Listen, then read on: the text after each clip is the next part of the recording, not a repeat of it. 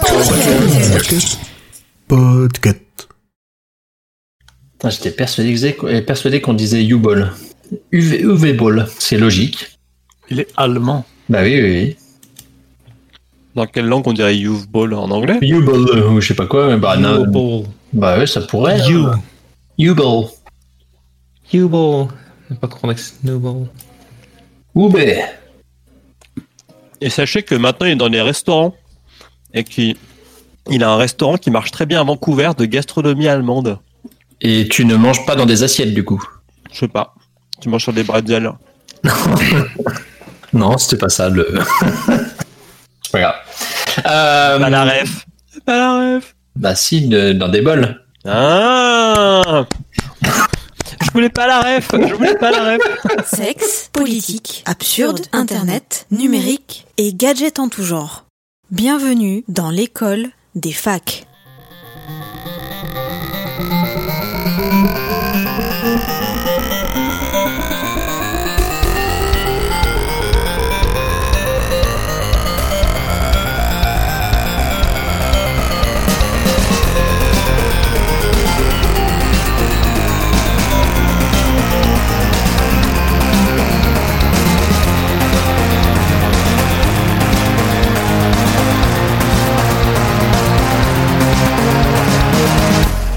Bonjour, bonsoir, selon l'heure à laquelle vous nous écoutez, et bienvenue dans cet épisode 48 de l'école des facs. Ce soir, comme tous nos soirs d'enregistrement, je suis accompagnée de Julien. Salut Audrey, salut tout le monde, bonne rentrée. Je suis aussi accompagnée de Kepra, Bonjour, bonsoir, bonne rentrée. d'Emeric, Bonjour, bonsoir. Ça pique. de Souzix Salut à toutes et à tous. et enfin de Simon. On va rester dans la sobriété et juste dire bonsoir. À l'instant où nous enregistrons, c'est en effet le 1er septembre et c'est donc la rentrée des classes. Et du coup, quoi de mieux pour nous, l'école des facs, que de faire notre rentrée aujourd'hui Pour ce soir, nous allons enregistrer un épisode avec nos deux chroniqueurs de... de Préférés. Oui, préférés. Bon, après, c'est pas, l'étranger, hein. en fait. Euh, euh, donc, on a Julien qui nous parlera en deuxième partie d'épisode de TikTok, si j'ai bien compris qui a fait une très belle chronique dessus. Mais avant tout ça, on a Simon qui va nous parler des nouveaux modèles économiques numériques de la musique, en parlant de crowdfunding, de masterclass, de concerts dématérialisés, entre autres. Du coup, Simon, si tu es prêt, tu vas pouvoir commencer ta chronique.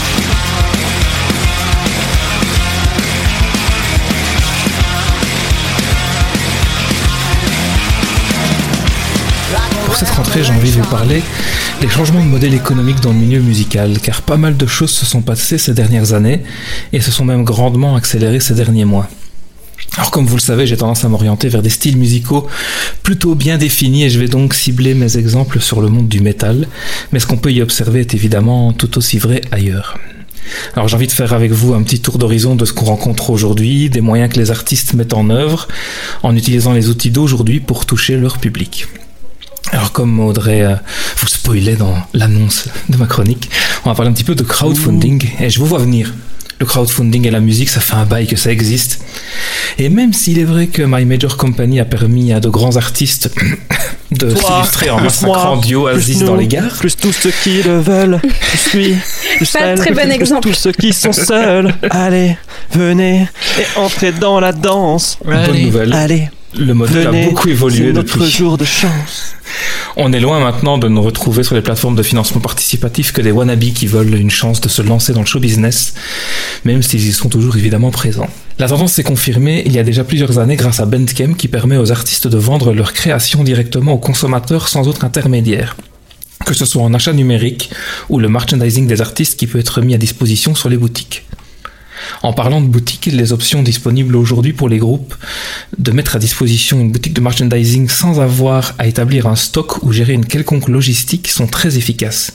Si vous avez une marque, un podcast ou n'importe quelle activité qui pourrait donner envie à vos fans de se vêtir à votre image, tout est à disposition sur des sites comme Big Cartel ou Merch Now. Avec l'arrivée des plateformes comme Patreon, Kickstarter ou Tipeee, les artistes émergents, tout comme leurs homologues d'autres médias, ont également commencé à mettre en place des formules qui leur permettent de produire leurs albums et singles en do-it-yourself. On peut également voir arriver maintenant des artistes de plus en plus confirmés sur le créneau, ce qui leur permet de s'affranchir des labels et circuits habituels de production. Je ne peux que vous citer l'excellent groupe Spiritbox, qui propose à ses soutiens sur Patreon un espèce de journal où ils peuvent suivre au quotidien l'avancée de l'album. Et je pense que c'est intéressant de vous donner un ordre d'idée des options que les artistes ont, ont fini par développer sur ce genre de, de solution. Vas-y Simon, dis-nous tout. je vais vous dire tout. Ils ont une offre qui commence à 7,26$ par mois. Et chaque offre va venir en fait s'ajouter en supplément de cette, euh, première offre. Euh, vraiment par palier progressif. Donc là, tout simplement, quand vous êtes au premier palier, vous avez un accès anticipé aux nouvelles chansons et aux clips vidéo. Des versions instrumentales de nos chansons, une par mois. Évidemment, je parle en, tant, que, groupe. Et 10% de réduction à utiliser sur euh, la boutique Merch Now qui- qu'ils possèdent. Si vous faites un, palier supplémentaire que vous passez à 10,89$, vous avez un chat privé en direct avec euh, les membres du groupe une fois par mois, des clips euh, vidéo sur l'avancée des chansons, les idées qu'ils sont en train de développer, des tutoriels maquillage et coiffure euh, euh, présentés par la, chanteuse Courtney du groupe, des discussions privées exclusives sur Discord où on- ils peuvent se retrouver pour parler euh, des nouveautés dans, dans le monde du groupe, et un merchandising qui est exclusif du coup aux abonnés sur Patreon. Si vous upgradez encore à 15 dollars, vous avez des paroles manuscrites scannées, une chanson par mois, des vidéos d'instruction sur la façon de jouer euh, différentes parties des chansons, euh, des vidéos didactiques sur la façon de préparer un enregistrement, une démo, comment ils utilisent leur matériel, des interviews avec des questions-réponses, euh, parfois même d'invités qu'ils ont sur certains titres, et des tablatures numériques disponibles pour Guitar Pro de nouveau une fois par mois. Et enfin, le dernier palier qui est à 24 dollars par mois, il rajoute une participation automatique pour gagner des objets rares, un remerciement personnalisé de leur part, euh, discussion en direct sur la mentalité do-it-yourself du groupe, ils peuvent critiquer les, les artistes euh, qui leur enverraient des morceaux par exemple, 25% de réduction sur des leçons privées de guitare ou batterie par des membres du groupe, et encore 25% de réduction sur le code à utiliser dans leur magasin Merch Now. Donc si vous êtes vraiment fan d'un artiste, ça peut vraiment être très intéressant de plonger dans le processus créatif au quotidien et se sentir vraiment partie intégrante de la production de l'œuvre à venir. Et d'ailleurs, le combo Patreon et site de merchandising est également fort utilisé par les chaînes YouTube qui font de la critique et réaction musicale. Donc c'est vraiment quelque chose qui est en train de s'intégrer très fort dans, dans le monde de la musique maintenant, tout, ce genre de système. C'est vraiment plus très rare de voir des, des chaînes de réaction YouTube de, qui font des réactions à des nouveaux clips qui sont sortis, d'avoir leur merchandising à disposition. Et euh, ils ont tous un Patreon pour pouvoir se financer. Donc c'est assez, euh, c'est assez commun maintenant. Et d'ailleurs, on parlait un petit peu de leçons privées de guitare et de batterie que, le groupe ici proposait. Les masterclass, c'est un deuxième point euh, sur lequel les artistes sont en train de se pencher tout doucement dans, les nouveaux modèles. Euh, ils ont lancé un système de masterclass euh, bien aidé par les nouveaux outils du monde numérique et de son évolution. Alors, je vais pas m'éterniser longuement sur ce point. Et vous pouvez soit prendre des cours à distance, en session Skype par exemple, ou profiter que votre musicien préféré soit en tournée dans votre ville pour booker une session, que ce soit en groupe ou en privé avec lui. Et assez proche de la masterclass, on voit de plus en plus d'artistes se joindre à des vidéos de réaction justement sur YouTube pour interagir en direct avec le ou la cinéaste qui découvre leur musique. Ça rapproche encore plus les artistes de leur public, de les pouvoir euh, les voir réagir en, direct euh, à l'émotion que le- leur musique propose. Alors, point suivant, on a les concerts dématérialisés. Alors, comme pour l'argument My Major Company, les rediffusions de concerts existent depuis bien longtemps, qu'il s'agisse d'un accès payant à une diffusion en direct du Grass Pop ou du Hellfest par exemple, ou de rediffusion sur YouTube, Arte ou toute autre plateforme vidéo de concerts passés. Ce que Covid-19 a grandement popularisé par contre, ce sont les concerts à guichet fermé. Depuis le début d'année 2020, j'ai eu l'occasion d'assister à plusieurs prestations réalisées dans des salles vides, mais l'accès est réservé à des personnes ayant payer justement un accès. Le procédé a été d'ailleurs beaucoup utilisé pour récolter des fonds pour soutenir les crises majeures de ce début d'année, qu'il s'agisse aussi bien de la pandémie que des manifestations Black Lives Matter. Alors c'est un moment très particulier de regarder ce genre de concert euh, en vidéo, sachant qu'on contribue à quelque chose, qu'il s'agisse de soutenir une action ou juste assister à un concert d'un groupe qu'on affectionne, pour leur permettre de survivre dans ces moments difficiles où il leur est impossible de tourner, tout en discutant en direct dans le chat avec d'autres spectateurs. Tout ça sans devoir faire la file aux toilettes ou payer 3 euros son gobelet d'eau. Donc c'est un avantage non négligeable. Les festivals ont d'ailleurs emboîté le pas. Le Wacken, par exemple, a fait venir plusieurs groupes dans une salle de concert préparée pour l'occasion afin d'offrir leur performance aux fans déçus de devoir attendre l'année prochaine. C'est une expérience évidemment différente, mais c'est beau de voir que des solutions ont été envisagées et mises en place.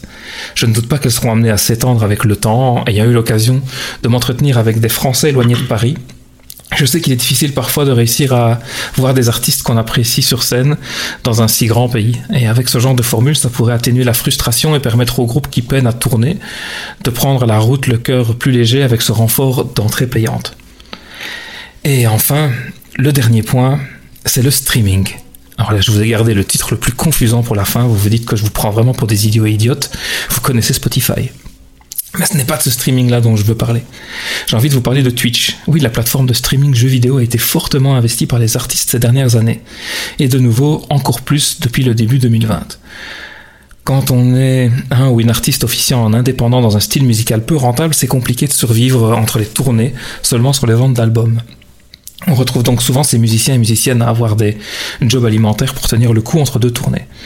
Et on retrouve de plus en plus de ces artistes sur Switch profitant des dons de leurs abonnés pour tenir le coup. Je ne vais vous citer que deux exemples assez rapidement.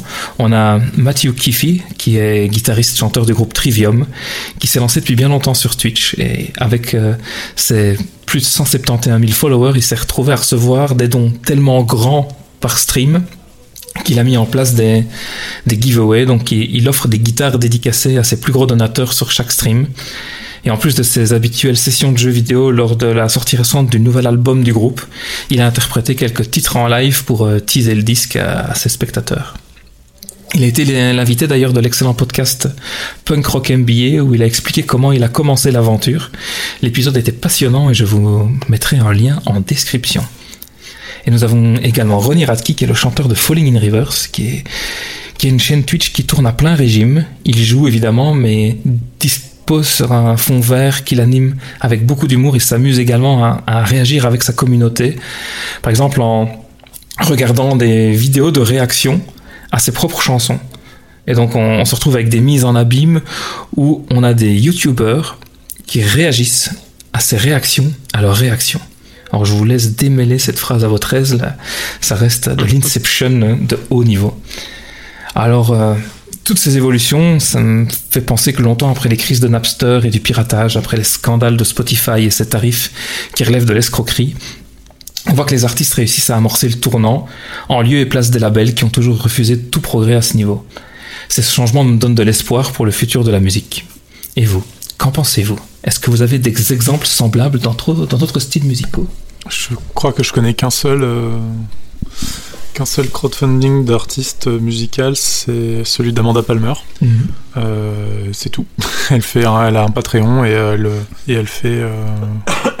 Alors je, sais plus, j'avais juste regardé il y a longtemps, mais euh, elle, elle, elle, elle, utilise son Patreon pour ben, euh, se financer en partie, en plus de ses, ses, ses concerts, ses, ses disques. -hmm. Et moi j'aurais dit dans le, la dématérialisation, cette année on a eu des, des, exemples qui allaient plus loin même que le, le classique concert dématérialisé avec les, les concerts sur Fortnite euh, qui, oui. qui, assure la, la, promotion des artistes, etc. sur des, des, plateformes où on a de plus en plus ce mix entre les médias, les cultures, euh, euh, culture du jeu vidéo, du, de la, la, la, musique, et dans ces mix aussi, mais où, où en effet c'est pas non plus le business model à, à, y gagner directement des sous, mais TikTok euh, contribue de plus en plus. Enfin on voit des artistes qui euh, euh, des artistes encore une fois là on peut retomber dans le côté euh, my major company de est-ce que à chaque fois c'est des artistes est-ce que c'est de la musique mais en tout cas des, des, artistes qui se font connaître à travers TikTok où on reprend je sais plus comment elle s'appelle notre française quelle, quelle, était sa réplique la culture culture tiktokienne de l'école des facs? Non, vous l'avez pas Kevin, non, euh, je veux des paillettes dans ma vie, non? Non, une chanteuse avec une expression qui n'est pas du tout bonne. Euh, je, je, je, retrouverai ça, je retrouverai ça pour plus tard. Mais euh, donc oui, non. Non, mais je, je retrouverai, c'était dans une vraie chanson en fait. euh, et, et là, elle, elle sortait un, un, un album euh, avec des titres magnifiques a priori. Mais euh, donc, oui, non, en effet, le, euh, enfin, je pense qu'il y a un mélange des, des, des styles et de, des, des, des, des différents éléments culturels pour réussir à, à percer un petit peu au-delà de, bah, du traditionnel disque et de la diffusion sur les plateformes musicales euh, conventionnelles, je pense. euh, ça dépasse un peu tout ça. Moi, j'ai pas trop de. Quand j'ai vu le sujet de ta chronique. Bon, déjà, il n'y a pas de euh, Muse dans la chronique. Non, Mu- Muse, euh, ils font. Ils, sont ont vieux un- jeux. Ils sont pas vieux jeux, ils sont, ils sont surtout chez. Je pense qu'ils sont surtout chez Warner.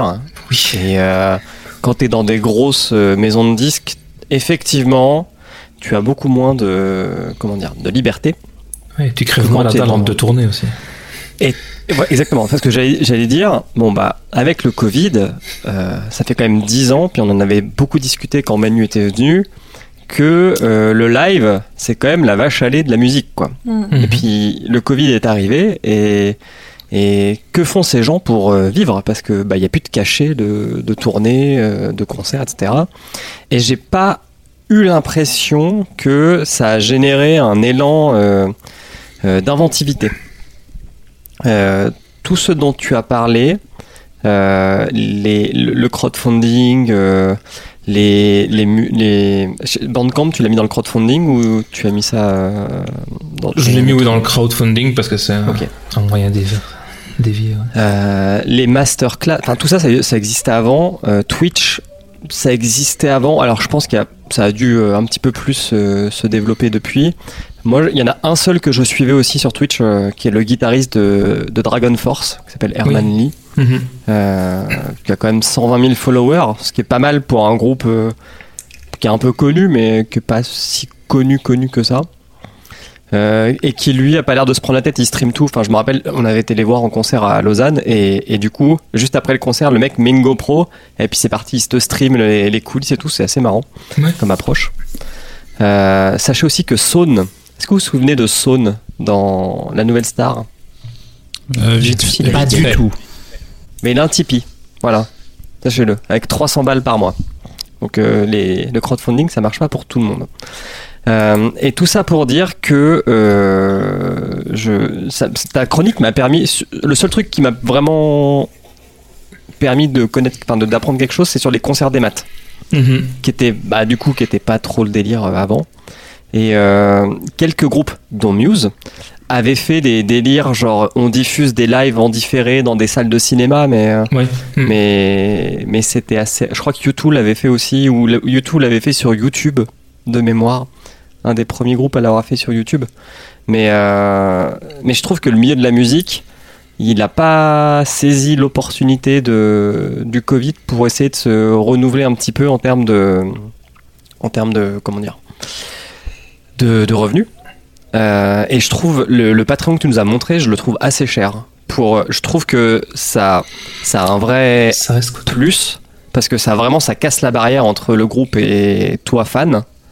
Enfin, de pouvoir discuter directement avec les artistes sur un Discord, c'est quand même euh, c'est quand même assez assez rare. Le fait de- d'avoir vraiment des artefacts euh, comme euh, les paroles manuscrites scannées, etc. Je trouve que c'est c'est un truc de fou. Mais je trouve ça ça fait quand même euh, enfin 15 balles par mois quoi. Mhm. Mais c'est un soutien. Enfin, faut faut plus le voir comme un soutien, je suppose. Ouais, que- mais alors ça, c'est parce échange. que hum, je pense qu'on a la culture peut-être euh, à la française ou je sais pas, mais en Corée, parce que je suis votre référence euh, Corée à bout pour euh, l'école des facs. En Corée, c'est hyper euh, courant pour des fans d'un groupe d'artistes, par exemple, ou d'un artiste, de dépenser même euh, 100 balles par mois pour euh, moins que ce que le- les artistes que dont Simon a parlé euh, euh, donnent euh, dans le Patreon, tu vois. Mhm. Et que sont Euh, devenus les fan clubs du coup? Bah eux- C'était eux qui faisaient le Ce lien. sont les fan clubs. Ce sont, c'est en fait euh, en Corée et au Japon aussi, je crois, mais je pense que c'est surtout, surtout répandu en Corée. euh, en tout cas, moi, je connais mieux ce côté-là. Mhm. Euh, Il y a encore tout ce truc de déjà d'achat de CD physiques où ils font des éditions limitées, des choses comme ça pour continuer à, à booster les ventes de CD et ça, ça continue alors que maintenant on a tous des téléphones et tout ça que tu gardes surtout pour la collection et plus tant pour les écouter vraiment, même si tu peux. Hein. Et euh, t'as aussi tout le truc de euh, euh, soutien pour les groupes où les fans achètent des packages fans avec euh, le light stick donc la petite lumière que tu vas emmener en concert des euh, photocards euh, que tu as genre euh, c'est comme des petits polaroids euh, en édition limitée et puis selon qu'est-ce que quel euh, pack t'achètes t'as pas les mêmes photos donc si t'es vraiment t'as la collectionnite tu vas vouloir acheter plusieurs packages et tout ça. Et en Corée pour le coup ils ont encore enfin eux ils se sont un peu renouvelés dans dans la manière de financer les groupes et euh, enfin renouveler. C'est ce- c'est les fan clubs ça existait il y a longtemps mais ça s'est perdu et eux ils l'ont je pense remis plus au goût du jour. Et je pense que ça finance pas mal euh, aussi le, le groupe. Je, je je sais pas si- à quel à quel montant exactement mais euh, en tout cas eux ils ont cette culture là de pouvoir claquer euh, si t'es fan d'un groupe euh, 50 balles 100 balles par mois pour le fan club euh, comme euh, comme tu pouvais payer un Pas abonnement. juste d'acheter le CD, quoi. Voilà, c'est ça. Mais ils font en plus, en fait, ils font en plus le l'acte de d'aller acheter des CD. Euh, je sais qu'au Japon, il y a un groupe euh, très très connu qui s'appelle AKB48, donc il y a un groupe avec beaucoup beaucoup de, de jeunes femmes, et ils, ils vendent beaucoup de CD parce qu'ils ont eu une technique très maligne de dire euh, dans les CD on met des coupons réponses à renvoyer pour voter pour ton membre ou ta membre, enfin ta membre dans ce cas-là préféré du groupe, qui euh, est les, les 10 membres les plus préférés de, de tout le Japon euh, seront dans le prochain clip ou seront euh, sur telle scène ou, et- ou seront sur le prochain single, etc. Et ça marche du tonnerre. Et il y a des fans qui vont acheter 100, 500, 1000 CD Ah, juste pour voter pour leur préféré. C'est moche. C'est moche Mais- de tricher Ah, c'est pas de la triche à partir du moment où il paye. C'est pas de la triche. Effectivement, c'est démesuré. Non, c'est moche, c'est technique pour vendre plus de CD. Ouais. Ah oui, bah ça. oui. Oui, mais ça marche. Dans- Enfin, en tout cas, euh, dans, Technique de chien, pour ce groupe-là. C'est technique quand même. Mais ça dépend aussi de la notoriété un petit peu du groupe. Quand je parlais du, du chanteur guitariste de Trivium, par exemple, c'est un groupe qui a une certaine notoriété dans le milieu du métal, mais c'est pas non plus un groupe qui ne peut vivre vraiment que de ça à la base. Et euh, finalement, le groupe, au début, lui a permis de lancer sa, chaîne et d'avoir des gens qui sont venus directement en dessus. Mais il expliquait justement dans, le podcast dont je parlais, que je mettrai en description, du fait que maintenant, son groupe, c'est devenu sa, deuxième activité sa chaîne lui rapporte tellement que partir en tournée maintenant, il, doit faire une pause dans son vrai boulot qui est devenu sa chaîne Twitch. Quoi. Parce que t'as des mecs qui donnent par, euh, par stream, ça peut lui arriver de recevoir euh, 7 ou 8 000 7 8 000 dollars en don en une seule soirée parce que des mecs claquent 2000 balles d'un coup. Quoi. Et c'est pour ça que pour ces gens-là, il, fait des, il envoie des guitares dédicacées à des personnes qui envoient vraiment des, des dons énormes parce qu'il dit je peux pas accepter de recevoir 3000 balles d'un mec comme ça juste parce que j'ai joué un jeu vidéo devant lui et il dit ça me met mal à l'aise et c'est comme ça que j'ai commencé à, à trouver ce plan là puis du coup il a des accords avec des, des fabricants de guitares avec qui il fournit des guitares qu'il lui peut dédicacer et envoyer enfin il y a tout un tout un système qui se met en place et évidemment, tout ça, c'est, comme tu disais justement, Julien, toutes les, toutes les choses dont je parle, finalement, c'est rien de nouveau, mais c'est plutôt le fait que tous ces indépendants dans un style musical qui est quand même fort de niche, qui a pas forcément d'accès très facilement à, à beaucoup d'expositions, ont enfin réussi à, à se mettre en place sur des systèmes comme ça et, euh, et à trouver leur place et trouver leur voie là-dedans sans passer par ces labels où, euh, où ça devient compliqué pour eux, quoi. J'ai un message de service. Si Mathieu Bellamy, tu écoutes ce podcast, lance ta chaîne Twitch, je serai ton plus gros sub. Bisous, bisous. XOXO. Et euh, on, on sait à quel point un, un- un vendeur euh, parallèle comme Bandcamp, ça, ça aide vraiment un groupe à vivre. J'arrive pas à, à me projeter, à me dire euh, est-ce qu'un Bandcamp ça rapporte plus qu'un Spotify qui rapporte pas Ah grand chose clairement. pour un groupe? Clairement, clairement. Moi, j'ai pas mal de groupes que je suis, par exemple, des gros, gros groupes, euh, dans la mouvance post-hardcore, des trucs comme Cult of Luna, ils vendent tous leurs albums maintenant sur Bandcamp, ils sont tous disponibles, même les anciens, les groupes comme Converge, ils sont dessus aussi parce que ça leur permet d'avoir un, une marge vraiment minimum, quoi. Quand tu achètes un, album 10 balles sur Bandcamp, le groupe il va peut-être toucher 9 ou 9 euros, 9 euros Ah oui, d'accord. La marge est vraiment minime. Je, je, rebondis sur moi-même juste euh, par rapport à ma référence de tout à l'heure. C'était Weshden euh, que les générations Z qui nous écoutent euh, ne nous pardonneront pas d'avoir oublié. Voilà, c'était Weshden avec Elle tu hors de ma bientôt. vue. Tu hors de ma vue, elle, elle disait donc elle, elle disait qu'elle ne savait pas que ce n'était pas une vraie expression. Voilà pour la culture Gen Z. Numéro 4 au classement des écoutes. 10 heures en ce moment et numéro 5 euh, Spotify donc euh, ça ne rigole Ah pas bah, c'est bon. euh, On a assez Weshden. parlé maintenant, hein. Souzix, ça a l'air dépité. Non, je je suis pas je suis pas dépité. C'est juste que euh, je sais pas vers je sais pas trop vers quoi euh, Simon veut orienter sa chronique parce qu'on parle beaucoup euh, beaucoup de business là Euh, et du coup je je sais la, le, Alors le- que la musique, c'est de l'art. non mais, c'est mais la passion. alors, je vais je vais en parler. Je vais en Moi, parler. je veux du nucléaire, je veux du sexuel, du.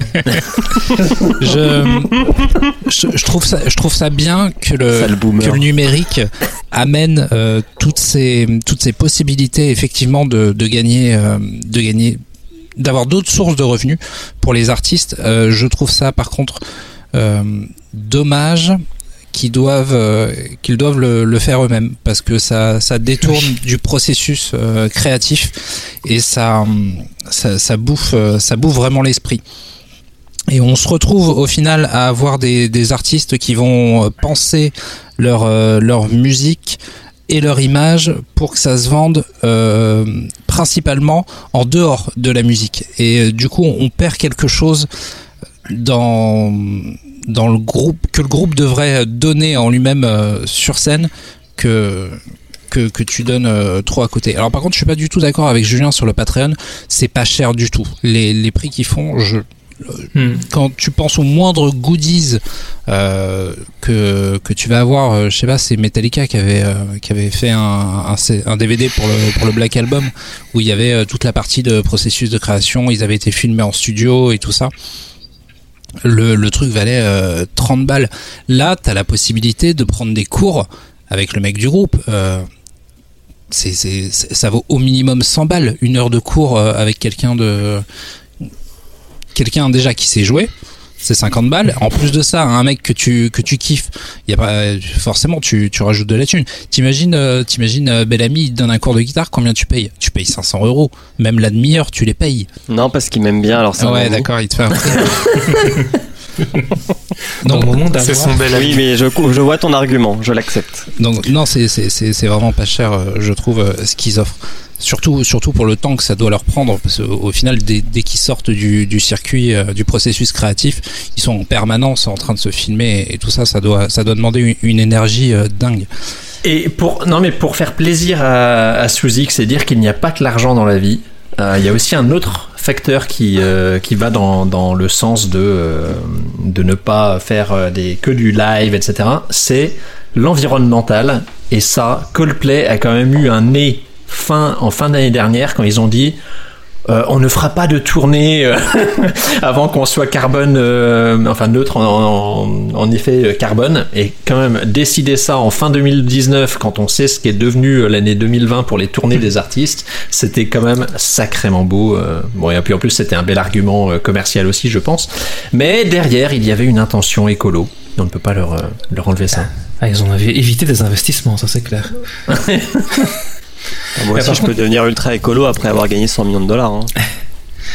Pour répondre à Sous-X, par contre, par rapport au, au fait que le groupe dépense du coup plus de son temps euh, sur l'aspect marketing, ça leur donne aussi par contre une certaine indépendance du fait d'être euh, libre, d'être totalement indépendant sur tout ce qu'ils veulent faire. Ça leur donne aussi plus de liberté et donc l'option de fournir un, un album probablement qui leur ressemble plus. Mais je suis toujours un peu mitigé. T'as l'épée à double tranchant parce que un producteur, des fois, c'est cool d'avoir un producteur qui va pouvoir euh, t'aider à, à fixer tes chansons, avoir un regard neutre sur ce que tu es en train de travailler depuis des mois, que tu es en train de tourner en boucle et que tu es convaincu est la meilleure chanson de tous les temps, mais que quelqu'un qui arrive avec une oreille neuve va te, va te faire prendre compte, prendre conscience que non, en fait, il y a des petites choses qui qui choquent et il y a des, des studios docteurs, comme on appelle ça, qui viennent et qui, qui fixent tes chansons et ça, du coup, tu ne t'as plus vraiment tout ça à, disposition quand, quand tu te retrouves vraiment en indépendant. Donc c'est c'est une arme à double tranchant quand tu as des personnes qui sont vraiment euh, virtuoses et qui ont une vue complète sur ce qu'elles veulent faire. Elles n'ont pas forcément besoin d'un producteur et avec qui elles vont devoir négocier constamment. Mais pour beaucoup de groupes qui démarrent et qui qui cherchent encore la, la bonne formule pour leur son, ouais, ça peut être euh, ça peut être très très dangereux de se retrouver en entre-soi et de produire quelque chose euh, d'assez compliqué à appréhender pour l'auditeur quoi. Tout à fait. Et euh, je, je rajouterais deux choses. Le numérique n'a pas apporté que du bon à la musique, puisque faut pas oublier qu'aujourd'hui on écoute de la musique sur un bitrate qui est dégueulasse euh, par rapport à ce que par rapport à ce qu'on est capable de produire. Et à côté de ça, on envoie euh, des fusées euh, et des satellites à ne plus savoir qu'en faire dans l'espace. On n'est pas foutu d'avoir un débit audio correct qui passe sur le réseau. Ça, c'est. T'écoutes pas tes, tes musiques préférées en vinyle? Alors en vinyle, non, en CD, oui. Mais le CD, je le mets pas dans mon ordinateur. Je De le toute mets sur façon, le bitrate de fou, ça sert à rien dans le métro. Bravo Emmerich. Ça reste un petit peu compliqué d'écouter sur vinyle quelque chose qui a été enregistré en studio en numérique, où on rajoute des défauts qui n'étaient pas là quand l'album a été produit. Ça, c'est encore un autre débat. Voilà. Bon, bah, les garçons, si vous avez terminé sur le sujet, Moi, j'ai un conseil pour tous les artistes qui veulent se lancer dans le crowdfunding et ce genre de choses. Euh, ne faites pas comme euh, les gens qui dépendent de un seul, d'une seule plateforme. Mettez-vous sur toutes. Sinon, il va vous arriver la même chose que toutes les personnes qui sont sur OnlyFans et qui se sont pris euh, le changement de politique de tarification et de et de paiement des, des différents dons suite à suite à une bêtise faite par une actrice qui, euh, qui s'était lancée dessus et qui a pseudo arnaqué tous ses followers. Oh, c'est pas le genre. d'ailleurs, n'arnaquez pas ne les mettez gens. pas tous vos s'il œufs dans vous le plaît. même ne mettez pas tous vos œufs dans le même panier. Non. Donc allez sur Patreon et Tipeee et Bandcamp et faites des concerts virtuels et faites Et du MySpace. streaming. Et n'oubliez pas de faire de la musique entre tous ces moments-là. Ah, c'est bon, on chope deux boucles euh, sur GarageBand et puis c'est parti. Voilà, c'est ça que je disais. C'est exactement ça. Tu tues le processus créatif. Oui, mais d'un autre côté, tu aides des gens qui n'ont pas le talent pour faire des boucles de quand même faire de la musique. Et bah, écoutez, puisqu'on a terminé avec Simon sur le sujet de la musique, je vous propose d'enchaîner avec euh, notre bon Julien qui va nous parler de TikTok et peut-être de Wedgeden, mais ça on ne sait pas et on le saura que quand il aura lu sa chronique.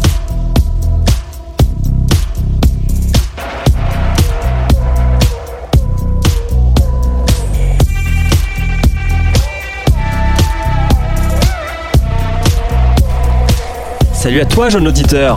Si je me permets de te contacter, c'est pour une raison toute simple. Ah, vous réagissez même pas à ma blague. Si, si, elle- si. Mais Elle est old. la, la réaction, elle est old, vite euh, boomer. arrivée. Putain, c'est- Je suis un boomer. Je suis trop un boomer, je le savais. Ça vous arrive comme ça un beau jour, vous êtes le king de la beach. Tous les nouveaux, toutes les nouvelles tech n'ont aucun secret pour vous. Et puis un jour, vous ne comprenez plus rien. Tu veux dire comme Alors- quand euh, tu nous dis King de la Beach Le, le king de la beach, elle était pas mal celle-là. ouais. Je vais faire que des rêves de boomer pendant 10 minutes. Alors, vous essayez, de, vous essayez de rester cool, ce qui ne l'est pas, rien qu'en prononçant cette expression. Vous téléchargez Minecraft, puis vous ne comprenez pas pourquoi rien ne se passe après avoir pioché pendant 30 minutes des cubes bien trop gros pour votre écran 27 pouces. Puis vous installez Snapchat, et il aura fallu un an et demi pour découvrir la map des stories en dézoomant sur la page principale. Et rien qu'en disant ça, je pense que j'ai filé un petit tip à beaucoup de nos auditeurs et nos auditrices là. Vous connaissiez cette astuce sur euh, Snapchat? Non. Ben voilà. Qui utilise Snapchat? Snapchat. C'est old. En- encore En 200 2020. ou 250 millions de personnes. hein. Donc personne. Sauf vous, les boomers. Et puis, il y a eu le confinement. Et comme tout bon boomer technologique, vous avez téléchargé TikTok. Je parle de moi à la deuxième personne du pluriel. Et oui, ça c'est encore nouveau.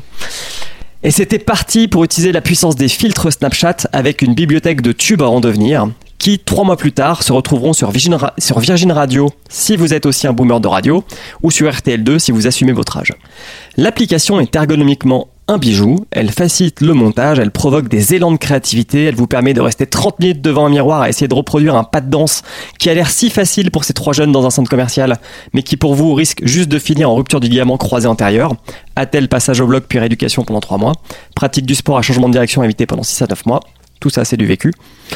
Oui, mais voilà, comme Will Smith, vous êtes cool. Vos vidéos sont plutôt marrantes. Certaines font même rire vos cousins de 15 ans qui ont déjà 250 000 followers sur leur compte TikTok alors que vous n'avez vu aucune vidéo ayant un grand intérêt.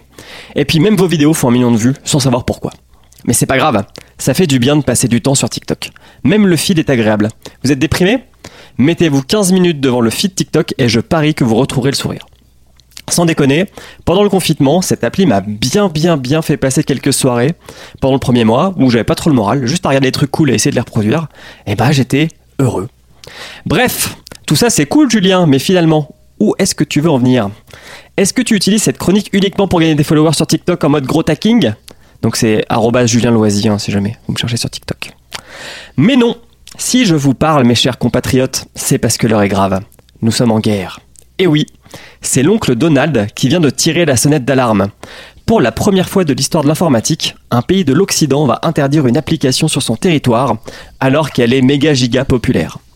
Qu'elle fait des efforts pour s'intégrer et finalement, elle va en faire sûrement un immigré numérique qui devra trouver asile ailleurs que chez Donald. Petit rappel des faits. TikTok, c'est une application clonée pour le monde hors de Chine en 2017, éditée par ByteDance après avoir lancé Douyin en 2016 uniquement pour le marché chinois. Pour appuyer son développement, ByteDance va acquérir musical.ly pour 1 milliard de dollars, toujours en 2017, afin de gagner en street cred dans l'Occident. Donc Musical.ly, c'est à l'origine, par exemple, du Unicorn Challenge, chez les ados par exemple. Beaucoup de par exemple. C'est quoi Vous connaissiez le Unicorn Challenge Non, non, c'est quoi c'est le fait de se mettre un cornet de glace sur le front et de se filmer. Voilà. Tu connais pas un boomer Sauf que les applications chinoises, elles n'ont pas bonne presse dans nos contrées. Souvent raillées pour demander un petit peu trop de permissions sur les téléphones qui les hébergent. Il y a souvent des rumeurs de mains invisibles qui voudraient que l'application envoie vos données en Chine. Ensuite, ces données seraient utilisées par le gouvernement chinois pour... Bah, pour vous cibler avec le Covid. Ah oui, qui est diffusé par la 5G, j'avais oublié. Ne mettez pas des masques. Non, c'est vrai, pas vrai, hein, mettez des masques. Bon, honnêtement, je sais pas trop ce qui ferait de mes données, mais bon, ça n'empêche que je préfère quand même les garder pour moi. En février 2019, TikTok va se manger une première amende de 5 millions de, 5 millions de dollars aux US, une paille, pour avoir illégalement collecté et laissé public les données d'enfants de moins de 13 ans. Ça, c'est quand même moyen pour la répute. Surtout qu'à partir de ce moment-là, l'application, elle fonctionne de fou. En juillet 2020, elle recense 800 millions d'utilisateurs actifs mensuels, ce qui en fait autant que Twitter, Snapchat et LinkedIn réunis. Ce qui est quand même pas mal. Ça en fait le quatrième réseau mondial après Facebook, Instagram. Et euh, c'est quoi le dernier? J'ai un trou. Twitter? Non, non, non, Twitter, c'est de la merde. Twitter, c'est Mastodon 200 millions. Mastodon. Euh, paix. Non, qu'ils ont mis WhatsApp. Voilà, c'est WhatsApp qui considère comme un réseau social. Ok. Ah, ouais. Voilà. Mais parmi ce classement, c'est aussi le seul qui n'est pas américain. Et ça, pour certaines personnes, c'est gênant. Hashtag nous sachons. TikTok a senti le vent venir et a décidé d'appliquer le proverbe à Rome, fait comme les Romains. Premièrement, ils ont ouvert des bureaux aux États-Unis. Ils ont recruté le monsieur Disney, qui s'appelle Kevin Mayer, pour prendre la tête de l'application, mais également la direction des opérations chez ByteDance. Bon, alors quand j'écris cette chronique, il était en poste, c'est-à-dire il y a 4 jours, et depuis il a démissionné. Parce qu'il Ouais, se dit ça, ça bouge sent, vite le monde de TikTok. ça sent mauvais. Franchement, TikTok cet été, c'était un soap opéra. Tous les jours, t'avais un nouveau rebondissement. Fallait quand même suivre. hein. Deuxièmement, TikTok et ByteDance, ils engagent des lobbyistes pour défendre leur cause dans les instances politiques. Et ça, c'est vraiment un grand changement pour une application non américaine. Et enfin, elle installe des data centers partout dans le monde. Donc en Europe, le premier était installé en Irlande pour que les données des utilisateurs soient plus proches de leur pays que de la Chine. Donc on pourrait dire qu'elle fait des efforts. Oui, mais voilà, ça ne prend pas. Les ados en raffolent, les politiques la détestent, surtout Donald Trump. depuis que les TikTokers lui ont joué un petit tour. Nous sommes en juin 2020, le Covid bat son plein aux États-Unis et Trump veut lancer sa campagne présidentielle à Tulsa. À Tulsa, pardon. Alors Tulsa, c'est quand même osé parce que, un, c'est une ville qui a une forte histoire avec la population afro-américaine, et on est quand même en plein Black Lives Matters, et deux, bah, la crise sanitaire, elle est vraiment au top top, hein, parce qu'eux, ils n'ont pas connu l'aplatissement de la courbe aux États-Unis. hein. Depuis, euh, depuis le début, c'est F2X. hein. Et donc, euh, il n'y a pas eu de déconfinement. Qu'à cela ne tienne, les petits malins, ils vont faire quelque chose qui est cool. C'est que beaucoup de gens vont euh, prendre une place pour le congrès de Trump parce que c'est gratuit. C'est une billetterie qui est en ligne et la salle à Tulsa, elle fait 20 000 places. Sauf que ces gens, ils vont pas y aller. Et du coup, il y a plein d'ados qui ont décidé de lancer un mouvement sur TikTok où il suffit de se filmer en train de prendre une place sur le site, puis de dire bah, à quel point on est content de ne pas y aller. Ça marche bien. Très très très très très bien. Tellement bien que sur les 20 000 places, il n'y aura que 6 000 personnes dans la salle. Donc du coup, l'équipe de campagne de Trump doit faire des plans plus serrés pour montrer la salle vide, etc. Mais bon, il passe pour un con. À côté de ça, il a pas besoin de grand chose pour passer pour un con. Mais là, il a, a au moins quelqu'un accusé qui est pas lui-même. Donc, Trump vient de se faire humilier par des ados de son pays. Mais pour lui, le coupable, c'est TikTok. Il y a un autre problème avec TikTok, c'est quand même la sécurité des données. Parce que les données qui sont envoyées sur les serveurs, euh, elles transitent. Alors là, on va parler pour les technophiles, mais en fait, c'est une application qui n'utilise pas le HTTPS, mais qui fait tous ces échanges de données en HTTP. C'est-à-dire que c'est pas sécurisé. C'est pas, c'est pas, c'est pas crypté de manière C'est très pas forte. chiffré. Chiffré. Chiffré, pardon, c'est vrai qu'on dit pas crypté. C'est pas chiffré. Donc eux, ils disent, oui, euh, c'est pour pouvoir charger plus vite l'application. C'est dans un souci d'ergonomie. Par contre, les experts en sécurité, ils disent, euh, oui, mais c'est-à-dire que quand même, on peut se mettre entre l'application et le serveur et puis euh, sniffer toutes les données qu'on envoie, quoi. Donc bon, c'est quand même moyen, moyen. Donc Donald, il a une solution. Il veut nationaliser TikTok. Et pas dans un an, hein, dans 45 jours. Bon, depuis, il a quand même dit, allez, dans 90. Et s'il n'y a pas de deal, alors l'application devra quitter le territoire et les téléphones des Américains et Américaines. Et ça, ça va être quand même assez euh, intéressant à voir parce que je ne suis pas très vieux, même si je suis un boomer, mais j'ai aucun souvenir d'un précédent dans l'histoire du numérique. Un pays qui force une app à changer de nationalité. Alors on enregistre, c'est Microsoft qui tient la corde pour acheter les activités de TikTok aux US, au Canada, en Australie, en Nouvelle-Zélande, mais rien n'est joué. Et puis, bah, les États-Unis, quand même, ils ont donné une petite impulsion. Euh, ils ont demandé à leurs militaires de ne pas installer TikTok, de peur qu'elle échange des données euh, qu'elle ne maîtriserait pas. Et il y a deux autres pays qui ont suivi les États-Unis dans cette euh, guerre contre TikTok. C'est l'Inde, pareil, qui l'a interdit sur son territoire, et surtout dans ses forces militaires, et l'Australie. Donc c'est pas quand même euh, le Turkmékistan et Népal, quoi. On parle quand même de l'Inde, qui est un pays de 1 milliard et de personnes, quoi. Voilà.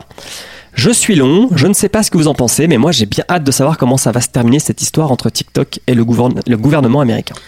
Je trouve déjà super chouette que les États-Unis aient décidé de recueillir une pauvre application immigrée et la nationaliser.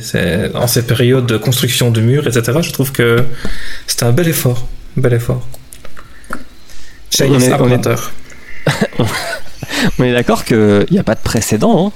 J'ai vraiment cherché Non, et j'ai pas trouvé. En de- général, quand il y avait des applis, euh, on va dire, euh, étrangères par rapport aux US, on va dire, qui, euh, qui, qui marchaient bien, etc., euh, le, c'est pas le gouvernement qui intervenait. En général, c'était racheté par un gros acteur euh, comme Microsoft ou.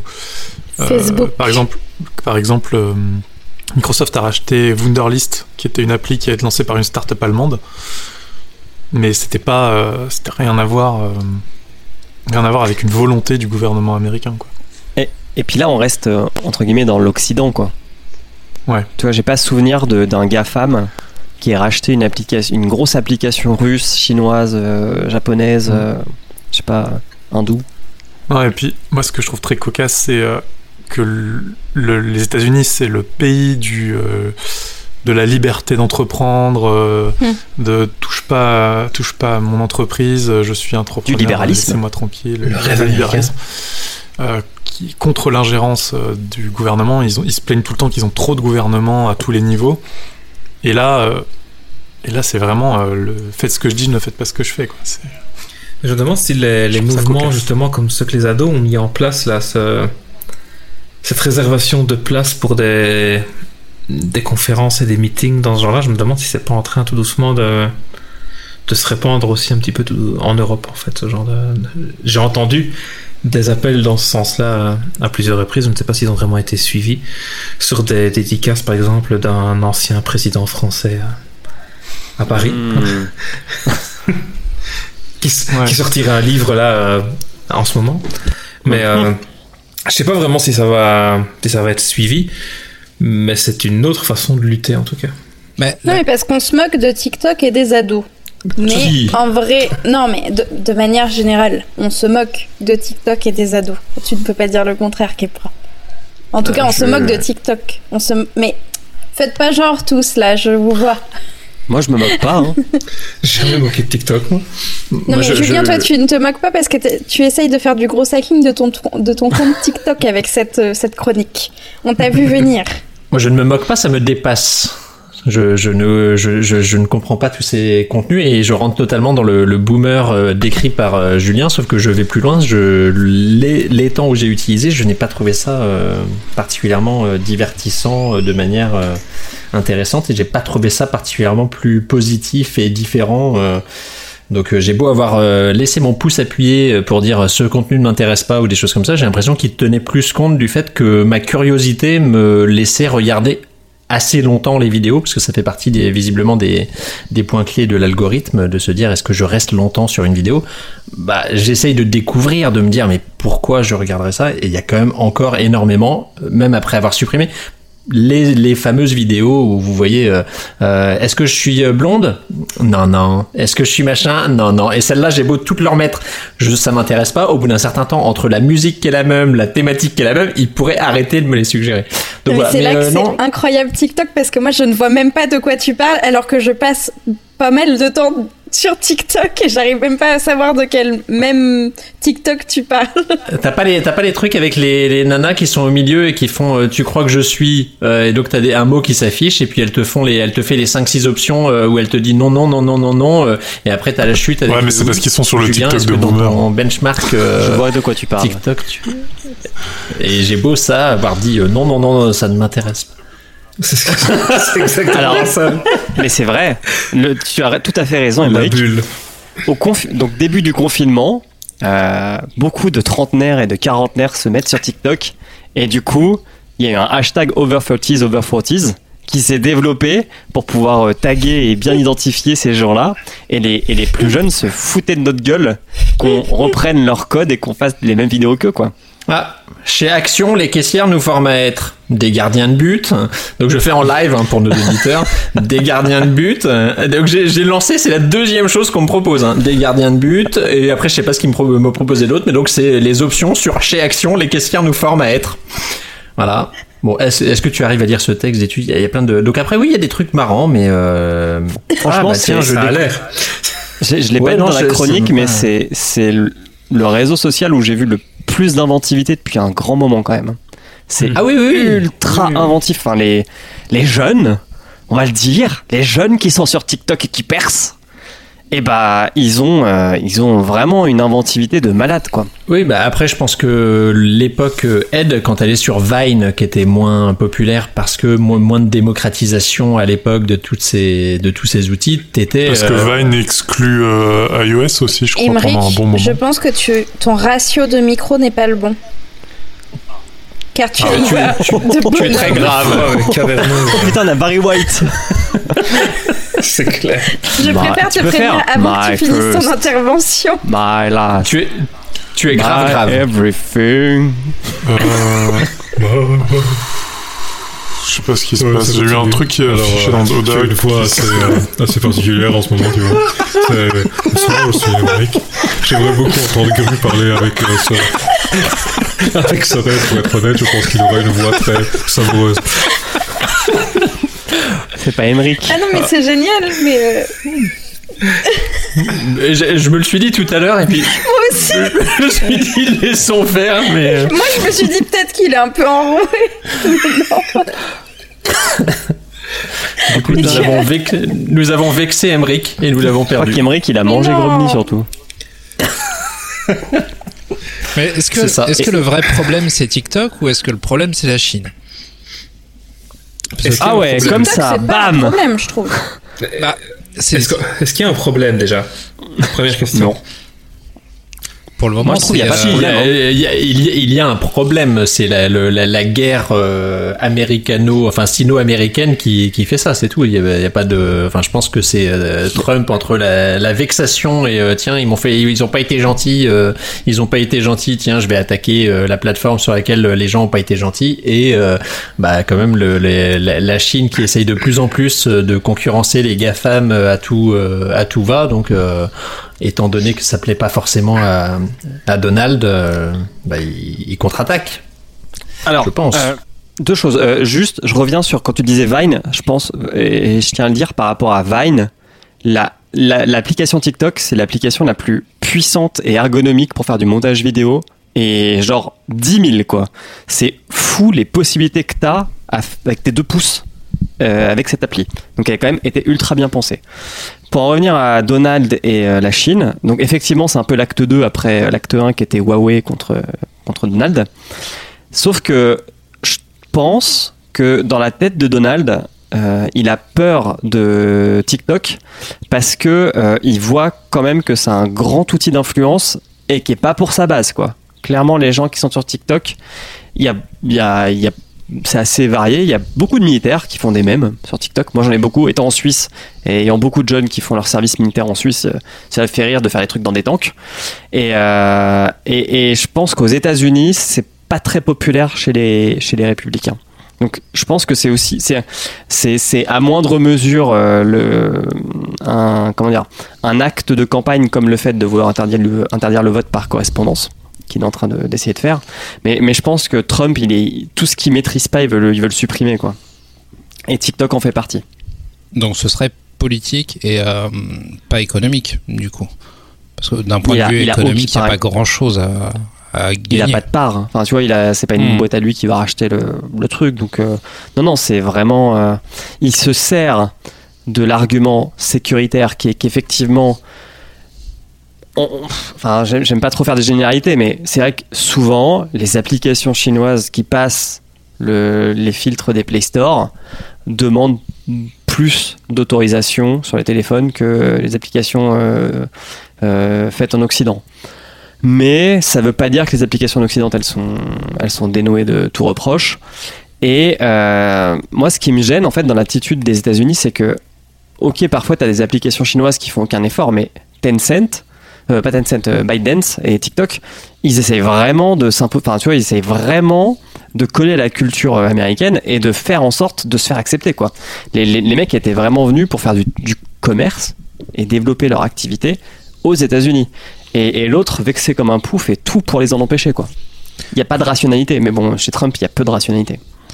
Du coup, le, le truc que je comprends pas dans, dans cette histoire, c'est que TikTok a quand même l'air plus ou moins ok pour se faire racheter et se faire nationaliser. Quel est l'intérêt pour eux de de pas de pas tenir tête aux États-Unis?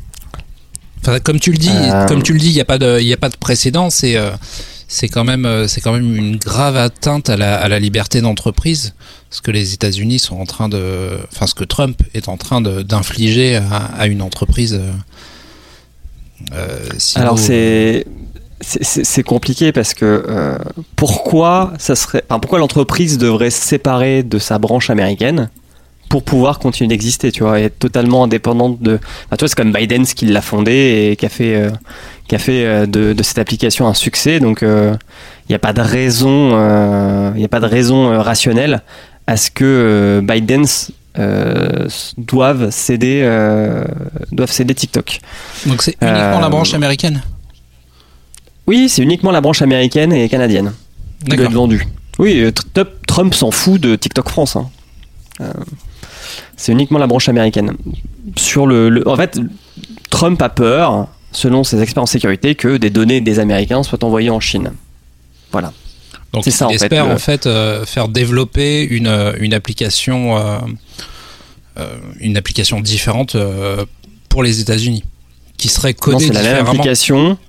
Ce serait la même application, sauf que en gros, euh, euh, je, je sais pas quelle est l'architecture derrière, euh, derrière TikTok, mais bon, il y, a des- il y a des serveurs quelque part qui hébergent les musiques, les filtres, etc., etc., etc., et qui stockent tes vidéos, clairement. Oui. Euh, et, et ça, bah, il veut pas que ça soit en Chine, il veut que ça soit aux US. quoi. D'accord. Tu as dit qu'ils étaient en train de répandre les serveurs, justement. Tu as parlé de serveurs en Irlande. Oui, oui, etc. oui, Donc ils installent des cas. data centers un peu partout euh, dans le monde, ouais. Oui, mais étant sous pavillon chinois, Trump joue sur la corde, même si euh, des données sont hébergées euh, dans un data center à Seattle, l'État chinois pourra quand même venir voir ce qui se passe, tu vois. Tout comme, enfin, pour avoir travaillé dans, bah, voilà, dans des banques en France et en, en Suisse, euh, quand tu veux faire du cloud pour Microsoft, la Ouais. Sécu dit, ok, euh, on a un data center, on va faire construire un data center exprès pour héberger les services Microsoft, euh, je sais pas, Viry-Châtillon, mais on a quand même un doute que les services secrets américains euh, n'aient pas une porte d'accès à ce qui se passe sur ce serveur-là, quoi. Puisque ça reste, le code source reste de Microsoft et il n'est pas inter, enfin pas, pas inter- il est pas impossible qu'il n'y ait pas des backdoors euh, pour les services américains. Ok. C'est de la souveraineté euh, numérique. Hein. Est-ce que quelqu'un a quelque chose à rajouter sur TikTok? Bah, on a hâte. euh, c'est une affaire à suivre et puis on a hâte de, de connaître le fin mot de l'histoire. J'ai hâte de Là, voir le Julien, premier post aujourd'hui- de Kepra sur TikTok. Ah, ben, j'ai déjà un compte très actif. J'ai un million de personnes qui me suivent. Au moins aussi actif que ton Instagram? Euh, plus encore. Pou, pou, Plus encore. Ça bâche. Je n'ai je n'ai rien posté depuis deux ans, je crois, sur Instagram. Là, Julien, aujourd'hui 1er septembre, est-ce que tu peux nous dire s'il y a eu un revirement de situation de TikTok ou pas? Euh, ouais, aux dernières nouvelles, il y aurait une nouvelle réglementation chinoise sur, sur les réseaux sociaux et euh, TikTok a dit qu'il allait s'y conformer. Waouh Donc c'est-à-dire on est qu'on va dans l'autre sens, on va dans l'autre sens que le, le sens que voudrait Trump quoi. C'est c'est très compliqué et et ouais, c'est c'est pas gagné. C'est clairement pas gagné. Très Donc la réponse c'est euh, attends, il a signé ça le 6 août là, son décret euh, de sécurité nationale. Donc plus trois mois, ça fait septembre, octobre, novembre. Donc normalement début novembre, on devrait savoir euh, ce qui se passe pour TikTok. Et c'est une vraie question parce que en soi, bon, Trump il dit euh, cassez-vous de chez moi euh, TikTok. Oui mais, je veux dire, Google et Apple, c'est pas des entreprises publiques. Donc comment il va faire pour que ces deux stores qui représentent je crois 99% des stores sur les mobiles retirent cette application de, de leur store? C'est c'est pas gagné quoi. Et uniquement aux États-Unis. Et uniquement aux États-Unis. Et, Bah, ça et ça me fait euh, et ça me fait penser que dans toute cette histoire, il y en a un qui essaie de tirer son épingle du jeu, le petit FDP des réseaux sociaux, j'ai nommé Facebook, qui, euh, après avoir volé les filtres à Snapchat, a lancé Réel, il y a peu, qui est ni plus ni moins la copie conforme des vidéos TikTok sur Instagram. Comme c'est original de et la part de Facebook. oui, c'est le petit, c'est petit, le petit FDP. Et qui, euh, et qui du coup profite, lui, à donf de cette vague de regarder TikTok, c'est dangereux. Alors que nous, bon, nous, bon, nous, il y a des failles, mais ça reste aux États-Unis, donc ça va. Euh, et, et qui, et qui vraiment surfe sur la vague pour euh, essayer de prendre des parts de marché à TikTok, parce que TikTok, chez les jeunes, je sais plus, c'est, je crois que c'est deux jeunes sur trois dans le monde, dans le monde euh, occidental qui, qui l'a, quoi. Donc c'est, un marché sur lequel Facebook est totalement à la ramasse. Bah, comme il l'était vis-à-vis de Snapchat euh, quand Snapchat est arrivé sur le, marché euh, des apps mobiles. Comparé euh, à Facebook, Snapchat c'était une mine d'or parce que les jeunes publics, donc pour les annonceurs, les adolescents, c'est le kiff total, tu vois. Enfin, genre, et, hum, et Facebook est toujours à la ramasse sur le public des jeunes et, et du coup il copie. Ouais. Et, euh, et aussi, euh, autant Facebook avait réussi technologiquement à surpasser Snapchat dans les filtres et, et sa grande euh, comment dire intelligence Facebook ça a été d'ouvrir l'API pour que les gens puissent faire leurs propres filtres sur Insta. Mhm. Et ça, c'est ça qui a fait que beaucoup de gens sont passés de Snapchat à Instagram. Alors que là, réel, pour l'avoir essayé, c'est de la grosse merde. Enfin, TikTok est encore dix fois meilleur technologiquement que, que l'Instagram là-dessus. Euh, et puis dernier point, premier après j'arrête. Euh, J'en ai pas parlé parce que j'ai fait mon truc sur TikTok, mais une deuxième application qui est dans le viseur de Trump, c'est WeChat, qui est une autre application chinoise, qui est le réseau social. Enfin, si, WhatsApp, est un réseau chinois. social, ouais voilà, c'est pareil, sauf qu'à l'inverse de WhatsApp, WeChat est une sorte de hub qui te permet de faire beaucoup beaucoup de choses, de payer, de commander de la bouffe, etc. Quoi. Donc euh, et ça pareil, ils veulent l'interdire aux US. Mais ils l'utilisent pour tout là-bas. On a fait un payer son taxi. euh, tu, enfin, tu fais tous les paiements euh, via WeChat. Il y a plein d'endroits qui n'acceptent pas les paiements euh, autres que euh, qu'un WeChat, par exemple. Mm. Grosse guerre. Et oui, et WeChat c'est Tencent. hein. Encore eux. Voilà, promis, j'arrête de parler de TikTok. Merci Julien pour ta chronique épisode. sur TikTok. Merci. Merci, Audrey. Simon aussi pour ta chronique sur la musique. Merci, Et, euh, messieurs. Merci, Emeric. Merci Barry White. Euh, merci les garçons d'avoir euh, participé à l'émission. Merci à vous auditeurs d'être restés jusqu'au bout. Je tiens à Merci vous à toi rappeler. animé. Ah bah de rien. J'ai pas fait grand chose mais j'aime bien.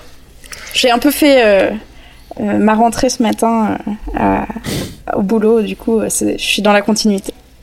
Merci à tous d'avoir écouté cet épisode et je vais faire mon petit speech promo. L'école des facs est un podcast du label Podcut. Alors à force, vous le savez, on vous le rabâche à chaque épisode, mais vous pouvez écouter une multitude d'autres podcasts et certains d'entre nous participent d'ailleurs à, d'autres podcasts comme Julien qui participe à un podcast qui s'appelle G7. Euh, il y a aussi euh, Iliou, il y a aussi Tartine ta culture, il y a plein de podcasts euh, sur des sujets divers que vous pouvez aller écouter. Vous pouvez nous soutenir sur patreon.com slash podcut si vous voulez donner une piécette parce que vous n'avez pas trouvé vos artistes préférés musicaux dessus. Bah au moins vous trouverez vos podcasteurs préférés.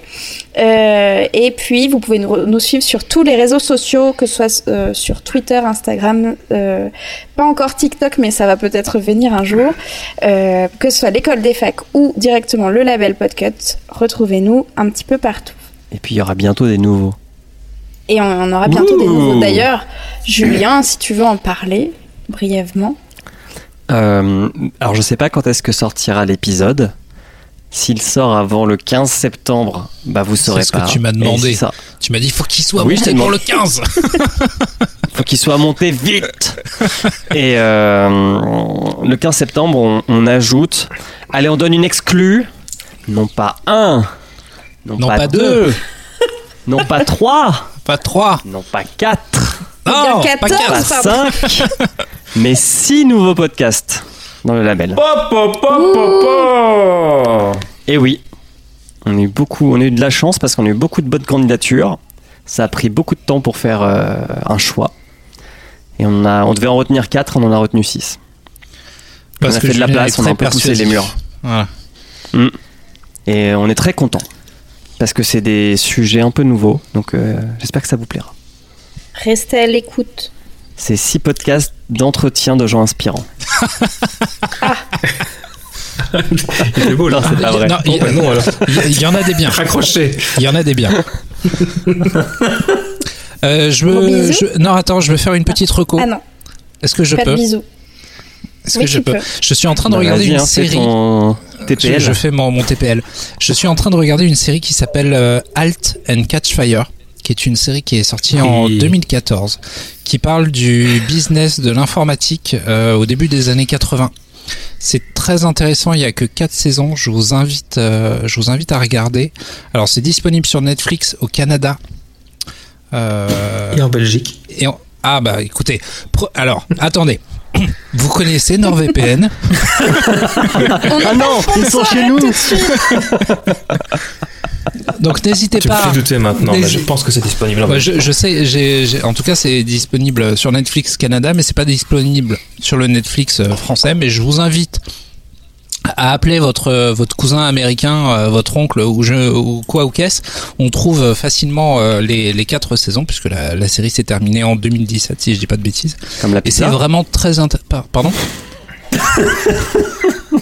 Et c'est vraiment très intéressant. Cette saison. C'est vraiment très intéressant. Voilà, donc je, je- Très bonne série, tout à fait. Je valide la reco. euh, et ce n'est pas Vivaldi malgré le nombre de saisons non plus. hein. Je retire ce que j'ai dit, il n'est pas sur le Netflix belge, mais par contre, j'appuie totalement la recommandation. C'est une Bon, bah, série excellente. Alors sache que NordVPN c'est plutôt YouTube, les podcasters c'est plutôt ExpressVPN en ce moment. Eh ben, Oui, mais du coup, on n'est toujours pas sponsor, donc Ah. euh, pas besoin de les citer. Hein Eh ben, quand, euh, quand l'algorithme verra qu'on parle d'eux, peut-être qu'ils qu'ils nous démarcheront. Écoute. on les on fait attrape nous-mêmes sur notre les VPN. réseaux sociaux. Alors donc, étant vrai. donné que nous ne sommes pas payés, et pour vous le prouver, euh, vous pouvez également essayer CyberGhost VPN, Surfshark, IPVanish, PureVPN, StrongVPN, ViperVPN. Tous aussi bien les uns que les autres, jusqu'à preuve du Évidemment. contraire, ou chèque, euh, Merci à tous, gros bisous sur ces bêtises Merci beaucoup. et, euh, et à- au mois prochain. Merci, Merci. bonne rentrée les enfants. Ciao.